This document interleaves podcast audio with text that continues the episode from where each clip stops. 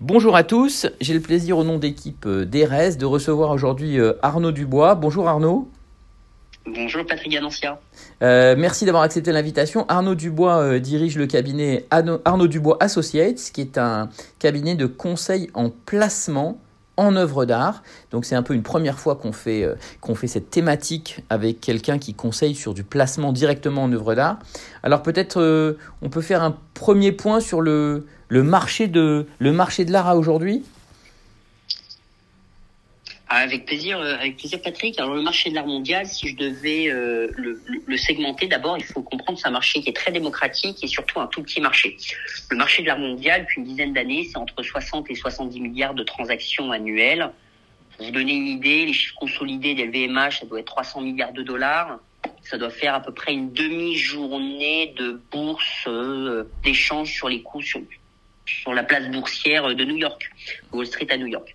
Euh, donc c'est un micro-marché euh, et pourtant c'est un marché dont on entend euh, beaucoup parler, qui est un marché aussi en millions de dollars, mais pas que.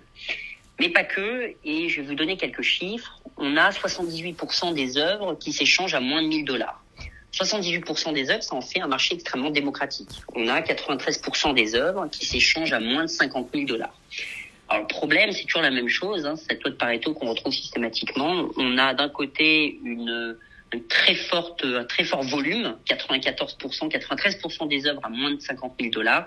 Eh bien, ces 93% des œuvres valent moins de 10% du marché de l'art en valeur.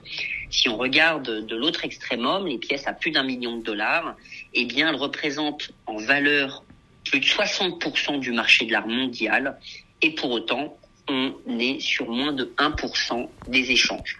Si vous vous intéressez à l'œuvre d'art en qualité de placement, il faudra vous diriger vers des œuvres qui sont sur des montants supérieurs à 50 000 dollars. Alors là, on est en train de parler. Là, on est en train de parler quand même. Pour juste pour préciser pour nos auditeurs, on est en train de parler d'œuvres d'art qui sont plutôt des tableaux, des sculptures euh, ou, du dessin. Hein. on est beaucoup sur cet univers-là.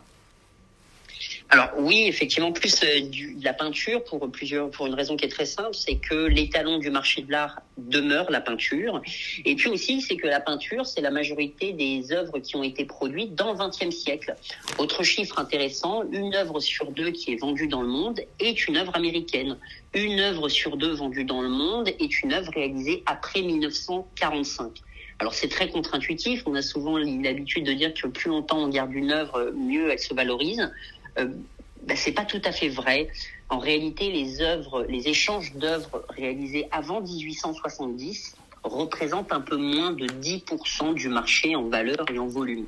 Qu'est-ce que ça veut dire? Ça veut dire que l'immense majorité du marché de l'art se fait au XXe siècle ou à partir du XXe siècle.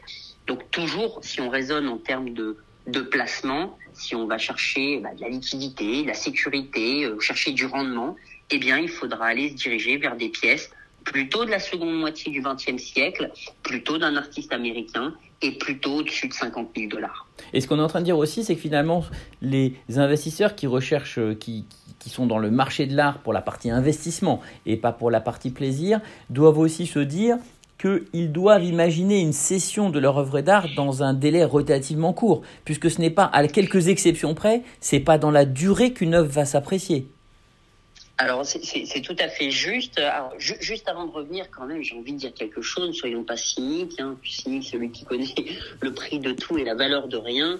Nous connaissons la valeur des œuvres d'art, mais également leur coût, et on peut conjuguer placement et passion. J'aurais dû terminer par ça, mais c'est fondamental de le rappeler et on peut se faire plaisir en achetant quelque chose d'intelligent. Arnaud, c'est très clair dans mon esprit. Peut-être nous faire un petit point rapide sur la fiscalité des œuvres d'art qui reste, euh, grâce à certains ministres, euh, euh, assez avantageuse en France. Alors oui, la fiscalité du marché de l'art est extrêmement attrayante, mais pas qu'en France. Elle est attrayante dans le monde entier. pour vous donner une idée, les ressortissants fiscaux italiens ne sont pas assujettis à l'impôt, en tout cas ne sont pas redevables d'impôt euh, lors d'une plus-value au moment de la cession euh, euh lorsqu'ils vendent leurs œuvres d'art. En France, on est relativement protégé. D'abord, il n'y a pas d'impôt à l'époque sur l'ISF, bien sûr, on parle, on de M. Fabius, et, et il n'y a pas d'impôt lié à la détention. Donc les œuvres d'art sont exonérées de l'IFI.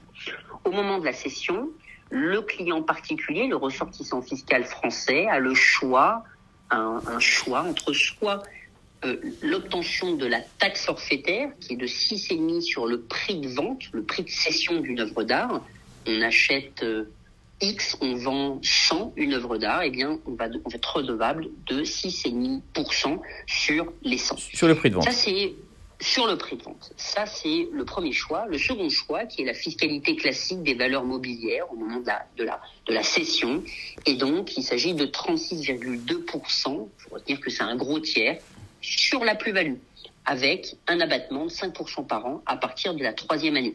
Heureux sont les détendeurs d'œuvres qui ont pris beaucoup de valeur et qui sont dans le patrimoine depuis longtemps. Donc, ah, pourquoi? Parce qu'après 22 ans de détention, il n'y a plus de fiscalité. Très clair. Euh, on rappellera aussi que les investisseurs peuvent, s'ils le souhaitent, faire des dations à des musées pour payer les droits de succession. C'est assez rare, mais c'est un système euh, qui fonctionne évidemment euh, très bien quand l'œuvre d'art est éligible et intéresse les musées. et c'est pas si rare que ça, Patrick, parce qu'aujourd'hui, les musées désargentés ont besoin d'intégrer des œuvres d'art dans leur collection, donc ils sont de plus en plus à même à vouloir intégrer des pièces et à, à échanger entre un représentant du ministère des Finances et du ministère de la Culture pour intégrer des œuvres d'art dans le patrimoine euh, culturel français dont on sera tous euh, copropriétaires à la fin. Et puis, euh, autre chose, au moment de la transmission, il est tout à fait possible d'intégrer les œuvres d'art dans le forfait des 5% des meubles meublants. Merci Arnaud. Et ça veut dire comment est-ce qu'on fait son choix d'une œuvre d'art dans laquelle on souhaite investir? Alors d'abord, il faut déterminer son objectif. S'il s'agit d'un objectif d'investissement, il va euh, être important de se poser la question de la durée d'investissement, du montant alloué à l'investissement euh, et le degré de risque qu'on a envie de prendre par rapport à cet investissement. Si vous voulez diminuer votre risque, vous positionnez sur, euh, il faudra se positionner sur des artistes plutôt internationaux, sur des œuvres plutôt représentatives et essayer de battre le marché à l'achat. Battre le marché à l'achat, qu'est-ce que ça veut dire? Ça veut dire qu'il faudra acheter mieux que le marché. Vous avez deux façons de gagner de l'argent dans ce marché. Soit vous spéculez sur le marché à venir, soit vous positionnez en amont et vous faites votre plus-value au moment de l'acquisition. Ce sera ce qui sera de plus rassurant pour vous. Écoutez, c'est très clair. Merci beaucoup Arnaud. Euh, chez Erez, on constate quand même que nos clients ont bien sûr un patrimoine immobilier et un patrimoine financier et que plus les patrimoines augmentent, plus la partie qui n'est investie ni dans l'une ni dans l'autre, donc ni en immobilier ni en financier, eh bien, euh, existe et elle, prend une place très importante pour les familles que l'on accompagne. Et donc finalement, toutes ces classes d'actifs que sont euh, l'art, euh, les montres, les voitures, les, bateaux, etc., etc., peuvent être des pourcentages qui sont de 1, 2, 3, 4% du patrimoine. Et ça peut représenter des sommes très importantes, souvent avec des pourcentages plus élevés que, que ceux que je viens d'évoquer. Et il faut vraiment s'interroger sur euh, comment les gérer, comment les manager, dans quel véhicule éventuellement les mettre. Et voilà, et j'invite tous nos auditeurs, s'ils veulent approfondir ce sujet, à, prendre contact avec nous. Arnaud, merci beaucoup pour votre temps et au plaisir de vous rencontrer à nouveau. Merci Patrick.